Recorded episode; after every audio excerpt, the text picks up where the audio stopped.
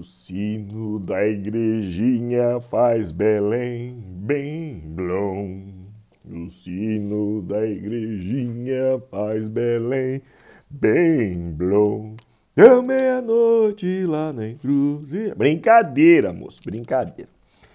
Bom dia, espero que todos estejam bem. Brincadeiras à parte, hoje a gente vai começar a falar de um assunto que eu gosto muito também. Os dez primeiros podcasts foram assuntos, foram, foram ferramentas de desabafo, de até de reflexão para mim, para muitos, de desconstrução. E hoje eu, eu queria falar de um assunto que me veio à cabeça. Há um tempo atrás ouvi isso de um amigo. Ele falou assim para mim: orai e vigiai. Eu falei, tá, isso tá na Bíblia, né? Ele falou assim: orar é fácil, o difícil é vigiar. Eu falei, eita. Por quê? Ele falou assim: orar, a maioria da população mundial acredita que a oração é apenas um pedido. E não uma meditação, e não uma forma de agradecimento, e principalmente uma conversa sincera com o universo, com Deus, com o Deus que você acredita. O vigiar é vigiar a sua forma de pensar, a sua forma de agir, Vigiar os pensamentos que vêm na sua cabeça, que brotam, eles têm uma origem. Eles têm um porquê. Muitas pessoas também confundem esse vigiar como uma presença e uma manifestação do mal vindo do outro, nunca da gente. Sempre vindo do outro. Aí as crenças, algumas crenças ao redor do mundo atribuem isso ao diabo, ao demônio. É, algumas pessoas falam que existe um mal primordial e um mal secundário, que é o mal feito pelo homem. Né? Esse mal primordial, enfim, aí a gente vai para aquele paradoxo de, acho que é Epícoro, né? que o pessoal adora falar. A gente tem milhares de correntes teológicas e filosóficas ao redor do mundo que tentaram e ainda tentam entender questões metafísicas, Uh, a própria ciência já comprovou, através do estudo da química do cérebro, da ressonância magnética, as alterações que acontecem no nosso cérebro, principalmente no córtex frontal, quando a gente está rezando, quando a gente está meditando, né? Uh, é provado, né? muda a frequência das ondas. Uh, algumas pessoas conseguem fluidificar a água. Na verdade, na minha opinião, todo mundo consegue fluidificar a água, ou seja, com a imposição das mãos, o pensamento positivo, você consegue alterar a velocidade com que essas moléculas da água vibram, né? E essa semana até recomendei isso para algumas pessoas. Isso é uma prática muito comum dentro do kardexismo, que é uma, o espiritismo, na verdade, né? A religião fundamentada nos conhecimentos de Allan Kardec, um francês. Esse é o pseudônimo dele, né? Eu nunca sei falar o nome dele original. O filme com a história dele está no Netflix. No Brasil nós tivemos um grande, um grande é, é, ser de luz, um grande médium, uma pessoa de uma humildade, Francisco Cândido Xavier. Chico Xavier né, escreveu dezenas de livros, é, inspirados e psicografados pelos espíritos mais diversos, Dr. Bezerra, Emmanuel, segundo ele, foi um ministro, um senador romano na época de Cristo. Uh, André Luiz, tem um filme famosíssimo, O Nosso Lar, né? E André Luiz relata a, a história de sua vida e como ele desencarnou e como ele se tornou um, um auxiliar na espiritualidade, como ele, ele era médico quando estava na Terra, aqui no Brasil, né? Os espíritas, eles estudaram, afirmam, e eu acredito que sim também, eu não discordo, existem colônias espirituais e, e o nosso lar, há indícios de que ele está situado em cima do Rio de Janeiro, né? Não é que você vai olhar para cima e ver uma nuvem e vai estar lá uma placa, bem-vindo ao nosso lar. Não, gente. São planos da metafísica, são outros, outras vibrações que estão em outras dimensões, mas, sei lá, energeticamente, geograficamente, está situado em cima do Rio de Janeiro, na cidade do Rio de Janeiro, que é uma cidade maravilhosa, que tem uma energia, teria tudo para ser um grande polo cultural, espiritual do Brasil, né? Todas as cidades têm isso. Minas Gerais é uma cidade, é, me perdão, Minas Gerais é um estado, né? Mas o estado de Minas Gerais é um estado maravilhoso. É um estado que carrega uma história, uma bagagem, uma energia, né? Por isso também as crenças, as lendas e os mitos do ET de Varginha, de São Tomé. É... Ah, mas São Tomé a galera vai lá para fumar maconha, ficar muito louco. Vamos ao primeiro tópico. Toda e qualquer religião do mundo, filosofia, correntes de pensamento, grupos, equipes de trabalho, sempre haverão pessoas com ideias distorcidas com ideias maniqueístas ou egoístas, resumindo, sempre vai haver babaca. Seja na Umbanda, no Candomblé, na... vocês viram o exemplo desse médium lá em Goiás, né? O que, que ele fez com as mulheres, em nome de uma fé e da cura, o que, que ele fez.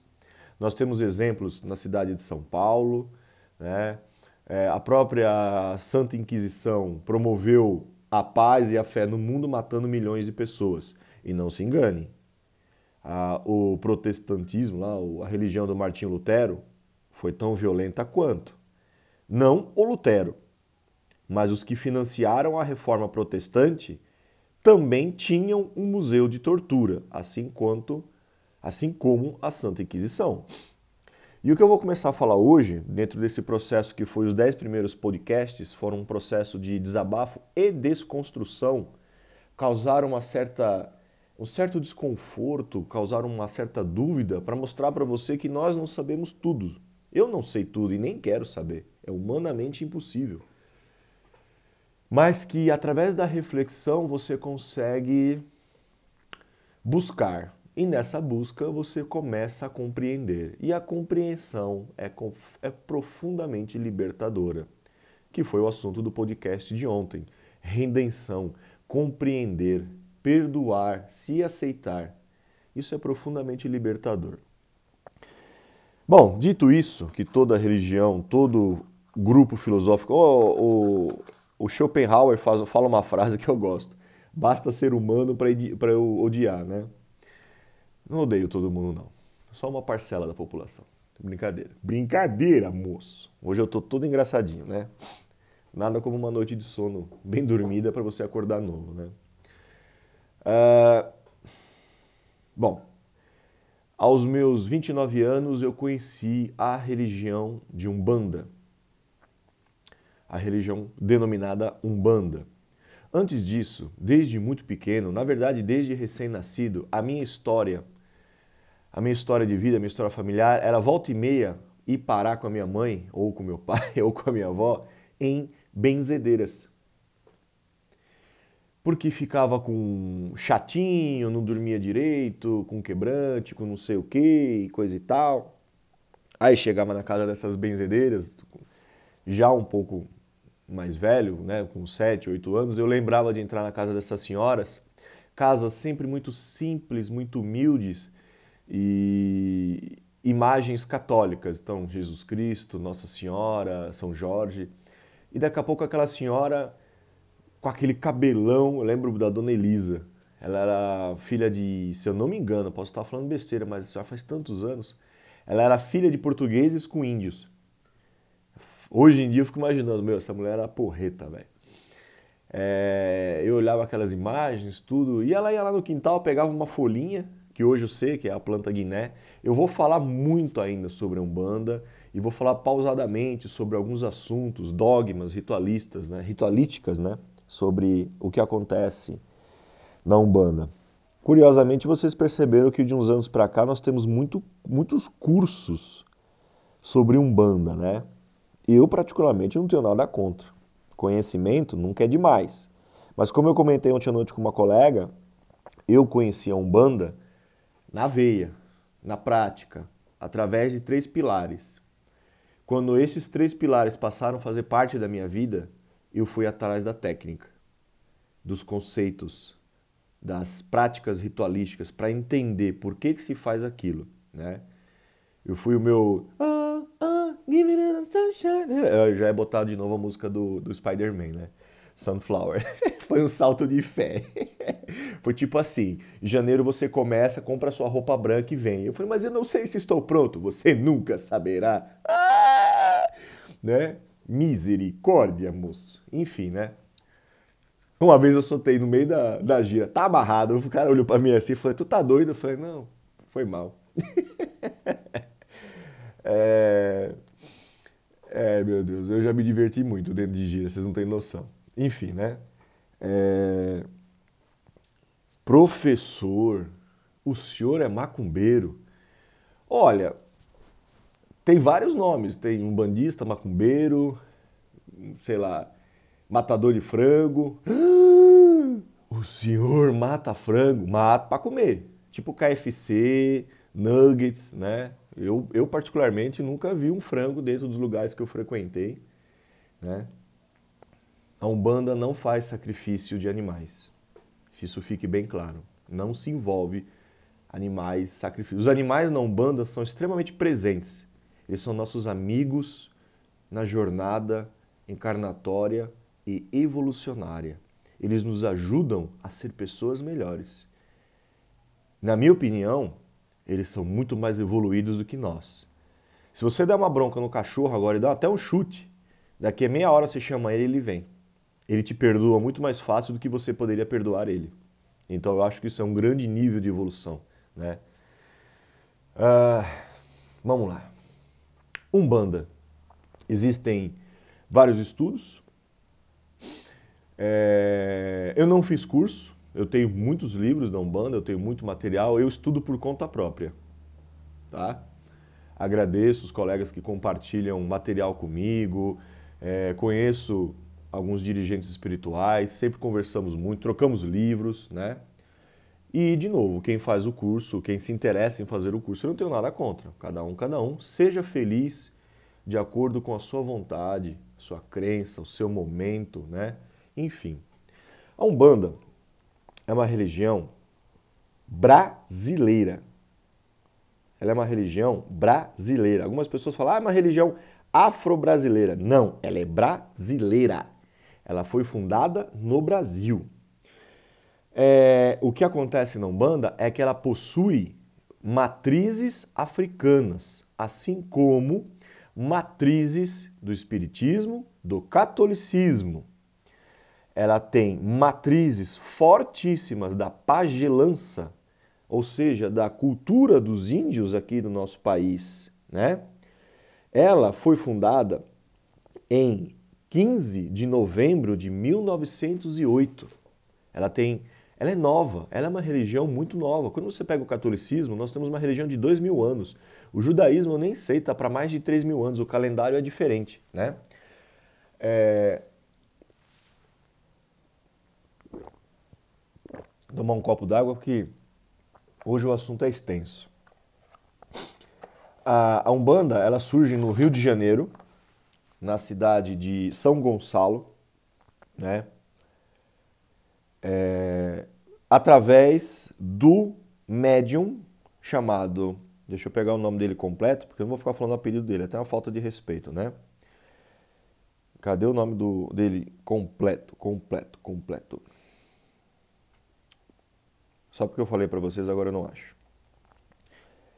Eu separo um monte de coisa para ajudar a embasar o que eu estou falando. Zélio Fernandino de Moraes. Ele ia ingressar na marinha, ele ia ser um marinheiro. E ele começou a apresentar sintomas. Eu vou falar por cima, tá bom, gente?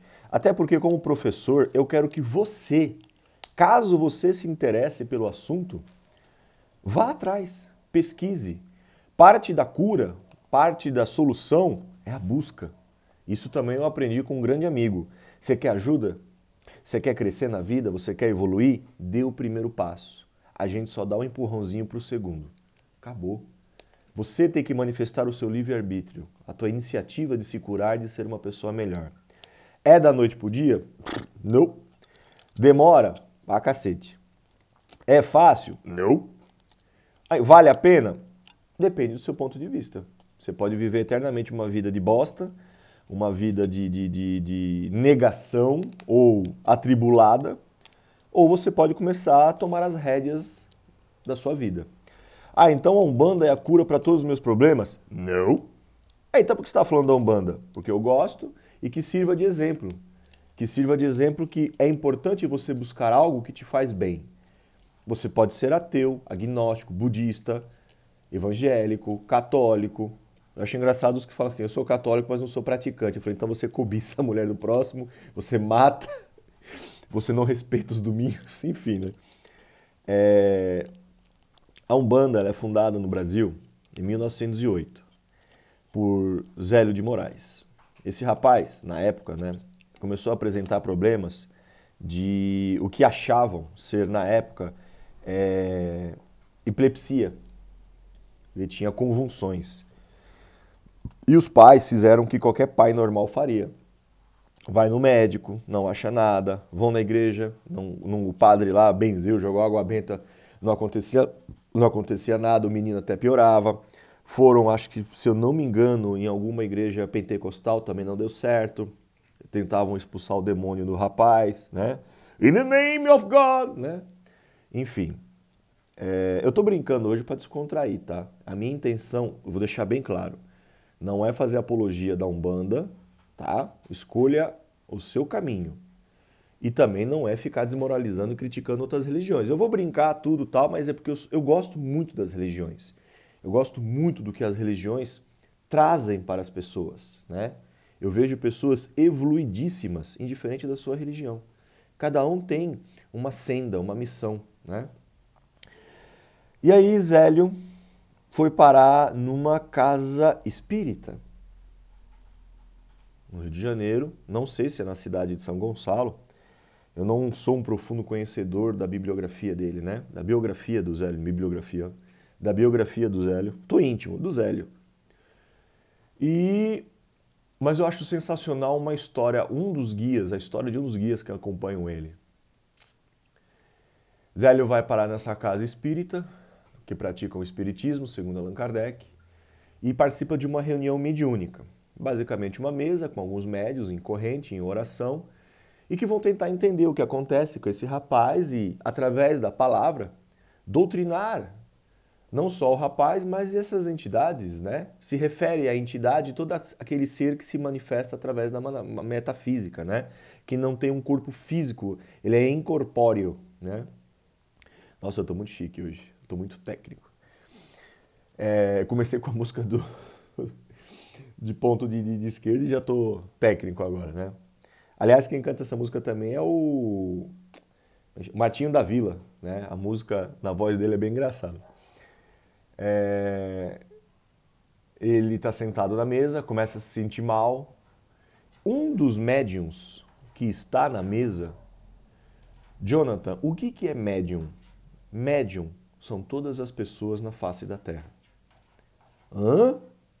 99,9% das pessoas na Terra são médiums. O que, é um médium?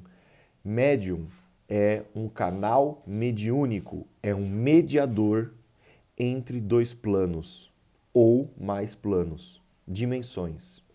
Pense como você quiser pensar. Ele é um mediador, ele transmite um recado, uma mensagem, uma palavra que vem de outro plano, segundo o Espírito Santo, um guia, o anjo da guarda, Deus, quem você quiser acreditar, quem você já teve a experiência. Ele é um mediador, e existem vários tipos de mediações. A gente pode fazer um podcast só sobre mediunidade. Este médium tinha o dom da visão. Ele via e ouvia estes espíritos, né? estas entidades. E o menino incorporado, ou seja, conectado energeticamente com esta entidade, tinha um sotaque de escravos, dos negros, né? E o médium falou assim: Nossa, você tem é, esse sotaque de negros, de escravos, e automaticamente já foi tido como um espírito sem luz, pelo, pelo, pelo sotaque, pelo idioma, olha aí, o preconceito já começava ali. Né? E ele falou, mas ao seu lado eu estou vendo, eu estou te vendo, se referindo à entidade. E você está numa roupa, uma espécie de jesuíta, de padre. E o menino, mediador, Zélio, fala: sim, na minha última encarnação eu fui um padre da Igreja Católica que foi morto pela Santa Inquisição em 1761, acusado de bruxaria. Estou me referindo ao padre, deixa eu pegar o nome dele completo aqui, Gabriel de Malagrida. E o padre Gabriel de Malagrida está nos livros de história do Brasil e de Portugal. E você sabe por que, que ele foi acusado de bruxaria? Porque padre Gabriel era médium e ele anteviu e entendeu por que, que em 1760, em Lisboa, Portugal, houve um maior terremoto que a humanidade já viu. Destruiu a cidade inteira. E ele foi acusado de bruxaria por um português muito influente no processo de colonização e formação da nossa pátria. Eu não vou falar quem é, você vai ter que descobrir o nome deste homem e do irmão dele que acusa Padre Gabriel de Malagrida, que dizia já naquela época, século XVIII, para os portugueses: vocês precisam repensar a vida de vocês, vocês precisam reavaliar o que é importante, deixar de ser materialistas. Nós éramos uma, nós éramos uma colônia exploratória, talvez ainda somos, né? Nós éramos uma colônia exploratória e servíamos de base de sustento para a classe média burguesa lá dos, dos portugueses, tudo folgado, né? Que não fazia merda nenhuma e ainda explorava, matava negros e índios aqui. E aí ele conversa, não vou falar todo o assunto da conversa, você vai ter que ir atrás. Conversa-se muito, explica-se e tal. E junto, esse padre explica, né? É, junto deste aparelho mediúnico, iremos fundar uma religião neste país, uma religião universalista que servirá para todos, fundamentada em três pilares: fé, caridade e fraternidade. Esses são os três pilares da Umbanda. Imagine um grande triângulo. E a geometria sagrada ela é muito presente na Umbanda, como em todas as religiões do mundo. Elas possuem mandalas, o crucifixo, a estrela de Davi. É importantíssimo geometria sagrada, é importantíssimo estudar a flor da vida, o cubo de Metatron, Merkaba, que é a fonte da vida para os egípcios, né? E ele fala: nós vamos fundar uma religião brasileira e que vamos praticar a cura, a caridade, né? E também se manifesta com um nome, serei conhecido como o Caboclo Sete Encruzilhadas. Vamos por partes? Caboclo. Caboclo é um índio brasileiro né, proveniente da miscigenação. Ele é a, o pai ou a mãe é índio e o pai ou a mãe, enfim, um dos pais é índio e o outro é europeu, é um homem branco. Nós temos, se não me engano, o caboclo, o mameluco, o cafuso. Né? Eu nunca sei de cor. Eu sei que é o negro com o índio, o negro com o branco, é o mulato. O negro com o branco, se não me engano, é o mulato. E o caboclo é o índio com o homem branco. Seria conhecido por caboclo sete encruzilhadas. Nome forte. Por onde passa, impõe muito respeito. Sete, porque existem sete virtudes de Deus. Sete virtudes assim como existem os sete pecados capitais, é mais fácil a gente decorar os pecados do que decorar as virtudes, né? Existem sete raios coloridos de Deus, existem sete tronos de Deus, existem sete notas musicais, sete dias na semana. O número sete é o número da perfeição. Ele é um número que, se você for estudar ele, você vai ficar abismado. O Pai Nosso, que é a única oração ensinada por Jesus Cristo para o homem, possui sete pedidos. Louco, né? Enfim, o mundo foi feito em sete dias e no domingo Deus descansou. Tomou uma mouse beer e ficou assistindo o jogo do Corinthians. Brincadeira. Aliás, a título de curiosidade, Deus é o cara que tem mais pseudônimos no mundo, tá? Só na Cabala ele tem 72 nomes. Aí é Jeová, Deus, God, é... sei lá, quem mais a gente tem aí? Zambi, Zambi, Olorum e Olodumaré. É na Umbanda, ou acho que até no Candomblé também. Acho que no Candomblé usa-se mais a terminologia Olorum. Por que Zambi, Olorum? Porque isso depende das nações africanas que vinham para o Brasil. Cada nação africana, Angola, Nigéria, Congo, né? Essas regiões tinham os seus dialetos próprios, os seus idiomas próprios. E muito do que se tem na Umbanda, dessas é, terminologias, dessas palavras, também são oriundas de, da África. Né? É, a, a, a principal matriz na Umbanda é a africana. Né? E aí, Zélio de Moraes, num dia tal, determinado, às 8 horas da noite, na casa dele, começa o atendimento para pessoas desempregadas, doentes, com medo, obsidiadas, com um guia maravilhoso chamado Pai Antônio, um preto velho, um negro de uma idade avançada, que ao incorporar, depois a gente vai falar o que é tecnicamente a incorporação, em Zélio de Moraes, começa a receitar para pessoas chás, banho de ervas, orações, acenda uma vela. Acender uma vela é algo muito bom, magístico. Você acende uma luz. Quando você for estudar do que é composto uma vela, o que vai na parafina, o que é feito o pavio, você vai entender. Eu vou dar várias coisas para deixar vocês com a, a mente aguçada, curiosos, né? Mais um copo d'água.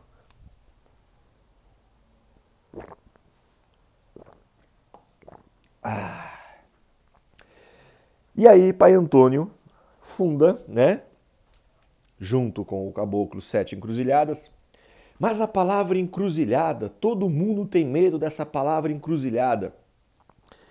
O tio vai contar um segredo para vocês. Na sua rua, agora, se você botar a cabeça para fora na janela, tem uma encruzilhada. É um entrocamento de ruas. É caminhos. Encruzilhadas são caminhos. Este caboclo trabalha, atua na vida deste médium e para as pessoas, abrindo-lhe os caminhos. Ele pode transitar pelos sete caminhos de Deus. As sete virtudes, os sete tronos da Umbanda. Quer saber quais são os sete tronos? Vamos lá. As sete linhas da Umbanda. Linhas, tronos, virtudes. Fé, amor, conhecimento, justiça, lei, evolução e vida. Nossa, é mesmo, não sei o que, é interessante, sim. E ele abre esses caminhos para que outros médios, agora preparados, estudando, possam fundar as suas casas. Outros médios foram chamados ao trabalho, né? E daí começa a história da Umbanda, uma religião muito perseguida naquela época, ainda é muito perseguida, justamente por causa desses tabus, desses dogmas de outras religiões. Infelizmente, não, não é só com Umbanda que acontece isso. Os hebreus foram perseguidos, os cristãos foram perseguidos, né? É, parece que é uma coisa própria da humanidade, né? O homem, ele, aquilo que ele não conhece, ele julga e ele é, é, penaliza, persegue, né? Tenta destruir, né? Eu quero achar para vocês aqui os dogmas da Umbanda, né?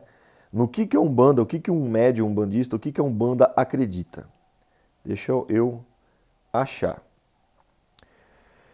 Ah, a palavra Umbanda, ela é muito estudada, né? Eu já ouvi dizer, por exemplo, Umbanda, a banda única. É a crença no Deus único, né?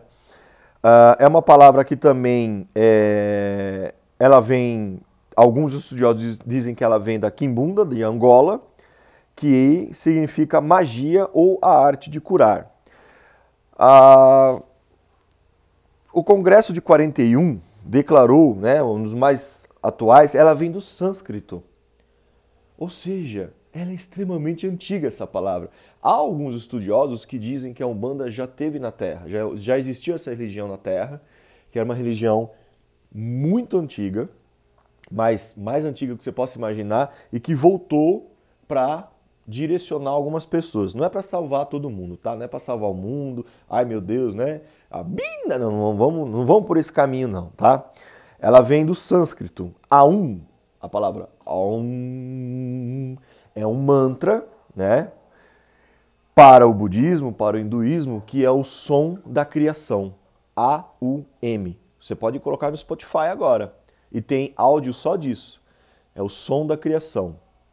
E realmente os cientistas também já comprovaram que esta palavra na, na meditação ela faz benefícios maravilhosos para a pessoa, tá?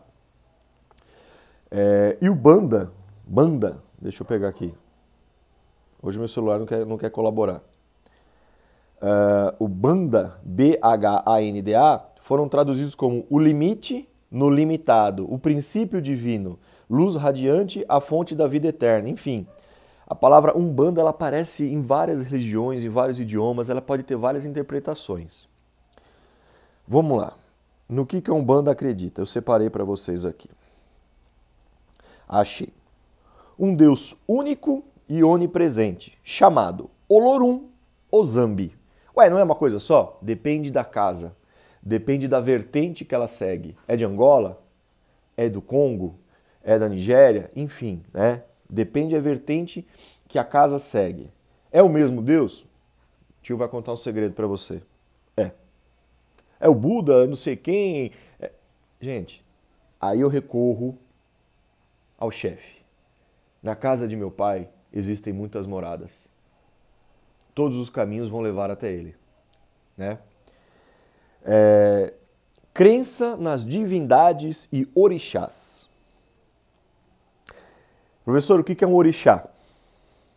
Orixá é uma virtude de Deus emanada, é uma virtude, é um trono, é uma emanação de Deus, é uma maneira como Deus se apresenta. Lembra que eu falei fé, amor, conhecimento? Deus se manifesta através da fé, da virtude da fé. Você sente Deus através da virtude do amor. Amar é uma virtude. É, uma, é um caminho de vida muito virtuoso conhecimento, Deus se manifesta na humanidade, em tudo e em todas as coisas, através dessas sete virtudes, que são conhecidas como orixás e que têm os seus nomes oriundos da África, dos idiomas, geralmente na Umbanda é muito presente o idioma Yorubá, né? As palavras mais comuns na Umbanda são provenientes do dialeto Yorubá. Né? Uh, a própria Umbanda possui várias ramificações. Tem a Umbanda, a Umbanda traçada, a Umbanda branca, a, a Umbanda sagrada. Né? Eu, eu sou um praticante da Umbanda sagrada. Para alguns é a mais tradicional de todas, é a fundada por Zélio. Tem Umbanda esotérica, né? Tenho livros da Umbanda esotérica, são muito legais, é muito interessante, né? É, um bandomblé, um banda traçada é, é uma umbanda já mais traçada para o candomblé, né? Enfim, a maneira como você pratica a sua fé é a sua fé. É, tá te fazendo bem? Continua, segue, né? É, ela acredita, né, na imortalidade da alma. A alma ela é imortal. A alma ela é imortal. Você vai falecer, você vai desencarnar, você, a sua alma continua continua evoluindo, né? Continua. Isso aparece, por exemplo, no hinduísmo, no budismo, né? Uh, a crença na existência de guias e entidades espirituais. Guias, porque nos guiam na jornada. Quer ver um exemplo de um guia? Virgílio e Dante. Tem um jogo de videogame chama Dante's Inferno. E o personagem é guiado por essa jornada, por essa, essa obra de ficção, um guia, é Virgílio. Se eu não me engano, é Virgílio. Né? Uh, e entidades, seres incorpóreos que aparecem através de manifestações, você sente, você ouve, você vê, a mediunidade ela... Para vocês terem ideia, A mediunidade pode ser olfativa, auditiva, perceptiva. Chico Xavier escrevia, via, falava. Eu falo que Chico Xavier era o, era o Goku, né? Ele conseguia. Brincadeira. Mas o, o, Chico Xavier era um médium com muitas missões, né? Um, de uma mediunidade. Não tem, nem, não tem nem como falar dele, né? É, existem médios que pintam quadros, que escrevem livros, né? escrevem poemas, médiums que dão passe, médios que transmitem mensagens, né? Agora vem aquele silêncio. Eita, eu já fiz isso uma vez. Ou alguém do nada já fez isso comigo. E deu meia-noite lá na encruzilhada. brincadeira, moço, brincadeira. É... Crença nos antepassados. No candomblé, tem o, o, um ritual do candomblé, tem uma vertente do candomblé, eu conheço um amigo que ele é, é, o, é o culto aos egunguns, se eu não me engano. Eu não, eu não sou especialista em candomblé, eu não sou especialista nem na Umbanda, né? Mas é, é o culto aos antepassados, se eu não me engano. E um lugar muito bacana para se visitar no Brasil é a ilha de Taparica, na Bahia. É o berço do candomblé, é um lugar muito bacana. Eu não fui, não fui, né? Mas a minha filha do meio foi brincadeira. Tá engraçadinho hoje, hein? Tô não. É... é um lugar muito bacana, de uma vibe muito legal e vale a pena a visita, né? É... Quem sabe, esse ano, infelizmente, não tem nem como, mas ao decorrer dos meses para frente, acho que é possível ir lá conhecer. Eu acho, acho muito importante você viajar e conhecer a cultura do lugar. Isso é muito importante, né?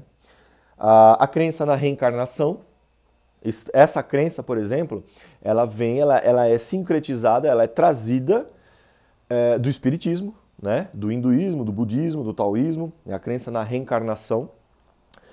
Até porque quando a entidade se mostra para o médium na mesa, ele fala, eu fui padre Gabriel de Malagrida, né? E fui perseguido, enfim, né? É... A lei da causa e efeito. Hum, pela qual os umbandistas pagam o bem recebido com o bem e o mal com a justiça divina. O bem se paga com o bem e o mal com o bem também. A única moeda de troca na Umbanda, na verdadeira Umbanda, na Umbanda de pessoas de coração correto e aberto, é o bem. Não se paga o mal com o mal. Você só vai aumentar os seus boletos de reencarnação. Só isso, a grosso modo. Né? Quanto mais rápido você se desprender de coisas materiais, quanto mais rápido você procurar evoluir, bem melhor, né? É bem melhor. Uh, o que mais eu posso falar aqui na Umbanda? A princípio, para deixar aguçados, né? Bom, é, eu conheci a Umbanda em 2009 porque eu estava passando por uma fase difícil, eu estava desempregado, tendo crise de ansiedade. Estava ouvindo vozes. Não, não estava ouvindo vozes, mas eu sentia é, um incômodo, euforia ou ansiedade ou pânico em determinados lugares que eu fosse, principalmente lugares fechados ou lugares com muita aglomeração. Fui parar no médico, né? Fluoxetina, não sei o que. Eu fiquei refém dos quatro hormônios da felicidade: dopamina, serotonina o oxitocina lá, o, que é o hormônio do amor, do abraço, né, que é a criança recebe da mãe quando a mãe está amamentando. E o é endorfina, dopamina, serotonina e a oxitocina, um negócio assim, né? É o é do abraço. Você dá um abraço em alguém, você gera esse hormônio nessa pessoa. O cérebro dela gera. E passei mal, crises, crises horríveis de pânico, vômito, né? É, a diarreia era uma constante na minha vida. Eu ia para algum lugar e ficava com medo de passar mal, passava mal. A mente da gente é muito poderosa, né? E uma vez estando em desequilíbrio, uma vez estando passando mal, né? Estando passando mal, que horrível. Uma vez passando mal nessas crises, a gente acaba abrindo o nosso campo energético para coisas que não prestam. Se você vibra, orai e vigiai. Se você vibra coisas boas, se você está é, equilibrado, se você está refletindo, se você está se cuidando, cara, fatalmente você vai atrair coisas boas, a proximidade de, de boas energias, de mentores, de guias, seja lá o que você quiser acreditar, né? O universo flui. E quando você não está nesse estado, você está em desequilíbrio, ou seja, com medo, com raiva, pânico, né? Era o meu caso. Eu cheguei a passar mal, muito mal uma vez na Avenida Rangel Pestana, no Braz. Eu fui visitar uma colega. Quando eu voltei, eh, eu vim de trem, desembarquei lá no Largo da Concórdia, lá no Braz. Eu comecei a passar mal na avenida. Eu travei no meio da rua. Eu não ia nem para frente, nem para trás, chorando, as pessoas olhando para minha cara assim falando: chama, vai pro manicômio, já tá doido, né? Fui parar dentro do Hospital Maria Zélia. Então, assim, já passei vários perrengues na vida, né? Tava sobrecarregado psicologicamente por estar desempregado, por estar preocupado, com 29 anos. A gente cria expectativas, né? Pô, acabei de me formar na faculdade, não arrumo emprego, não consigo me colocar no mercado, eu sou um fiasco, eu sou isso, eu sou aquilo. Parecia uma chibata no lombo me jogando para baixo. E aí você desperta a atenção de quem você não quer despertar. Ah, então o mal existe? Eu penso assim, gente, mas aí agora é a minha opinião. O mal existe, o secundário, praticado pelos homens. Mas esse mal, ele é praticado única e exclusivamente porque estas pessoas, vivas ou desencarnadas, ainda são ignorantes do saber. Elas ainda não entenderam, talvez, a lógica das coisas ou a lógica da vida. Eu vou dar um pequeno exemplo. Se você tem um problema com alguma pessoa, uma disputa, né? É, você não gosta daquela pessoa, você vive discutindo com aquela pessoa, ela te fez mal, aí você se vingou, fez mal para ela, ela te xingou, você falou mal dela. Você só está alimentando um círculo do ódio. Experimenta perdoar. É difícil, tá? Eu não vou falar que é fácil, não. Eu também não, não vou virar, ó, oh, eu consigo perdoar. Não é assim também, não. Mas o quanto antes você entender e pensar assim: olha, isso que eu vou falar para vocês é um exemplo de um aprendizado do que é a justiça divina. A quarta linha, ou o quarto trono de Deus, ou a quarta emanação, justiça divina. Para quem já é da Umbanda, sabe quem eu estou me referindo. É, a justiça de Deus, para para pensar, ela não é punitiva. O que a justiça nos ensina, pelo menos o que eu aprendi na pele, é que eu não estou tão errado, mas também não estou tão certo assim. E o outro também não está tão errado e também não está tão certo assim. Sabendo que os dois não são perfeitos, a melhor coisa a fazer é compreender e perdoar. Ou você escolhe a opção B, continua a vida inteira criticando ele. Entre a linha do amor e do ódio, né, entre o amor e o ódio, existe uma linha muito tênue. Né? Às vezes você tem tanto ódio dessa pessoa, no fundo você queria ela na sua vida, ou você queria que ela fosse igual a você, ou você queria ser igual a ela, mas você não entendeu ainda que cada um tem seu tempo, cada um tem seu momento, cada um tem sua jornada. E esse círculo do ódio essa, vão criando linhas energéticas, amarras, que vão te prender nessa pessoa.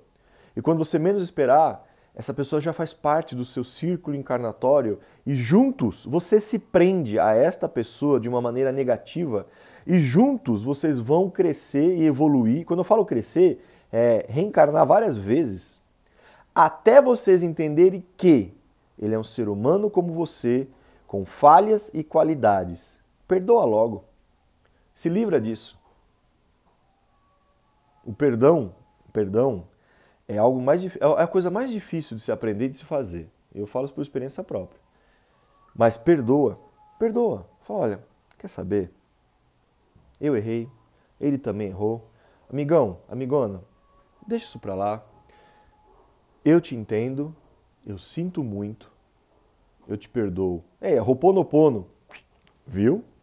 Como a Umbanda universalista. Seja feliz, do seu jeito, do seu modo, que a vida te traga tudo o que é preciso para você crescer e evoluir. Faça isso. Essa é a justiça que é ensinada pela quarta virtude de Deus, a quarta linha, o quarto trono, conhecido como Xangô. Forte abraço, boa semana, fiquem todos bem. Vamos para o próximo podcast, o quanto antes. Agora a gente começa a reconstruir.